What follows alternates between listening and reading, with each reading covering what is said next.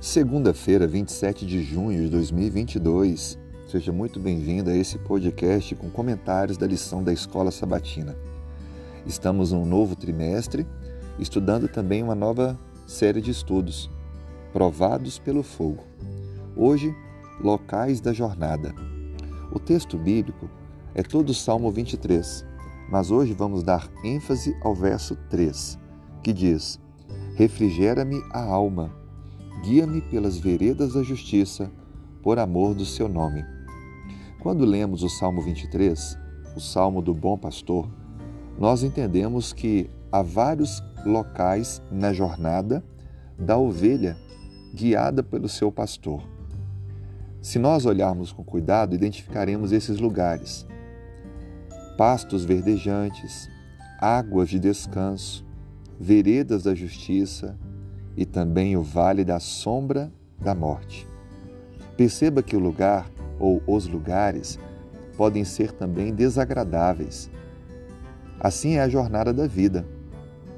Não estamos somente nos caminhos agradáveis, bons, planos, mas passamos também por vales da sombra da morte, lutas, desafios, obstáculos, lugar cheio de pedras, de espinhos. A vida cristã ela precisa ser compreendida como estarmos inseridos em uma longa jornada, na qual, confiando em Deus como nosso bom pastor, ainda que passemos por lugares indesejáveis, nós seremos bem-sucedidos na chegada final. A expressão veredas da justiça pode também traduzida como trilhas de carroça ou carruagem eram caminhos amplos, planos, preparados para a passagem de veículos de transporte, bem como também rebanhos para que pudessem transportados de um pasto a outro ou de uma localidade a outra. Há pelo menos quatro razões pelas quais o salmista diz que o Senhor nos guia pelas veredas da justiça. Primeiro, são caminhos retos. Por quê? Porque levam ao caminho e destino certo. Segundo, são caminhos de justiça porque nos mantém em harmonia com a pessoa certa, que é o próprio autor do salmo, Jesus Cristo. Terceiro, são caminhos de justiça porque nos treinam para sermos pessoas retas, como é o bom pastor. E por último, porque nos dão o testemunho certo, à medida que a gente vai conhecendo melhor o caminho e convivendo com o pastor que nos conduz ao caminho, nos tornando tornamos cada vez mais semelhantes a ele.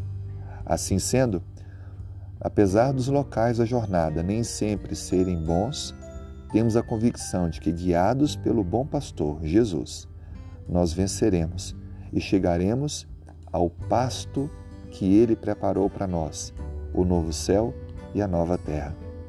Que Deus abençoe você na sua caminhada de hoje e que apesar de você estar talvez passando por um momento ou um local difícil, confie em Cristo. Olhe para Ele, siga-o e você será vencedor. Vamos então orar? Senhor, muito obrigado por mais esse dia. Conduza-nos, perdoe se nós, de alguma forma, estamos deixando de olhar para Ti e lhe seguir. Queremos avançar na nossa caminhada cristã entendendo que há locais difíceis, indesejáveis, mas que precisam ser parte do nosso processo da caminhada para chegarmos ao novo céu e à nova terra. Aumente nossa força perseverança. É o que oramos em nome de Jesus. Amém.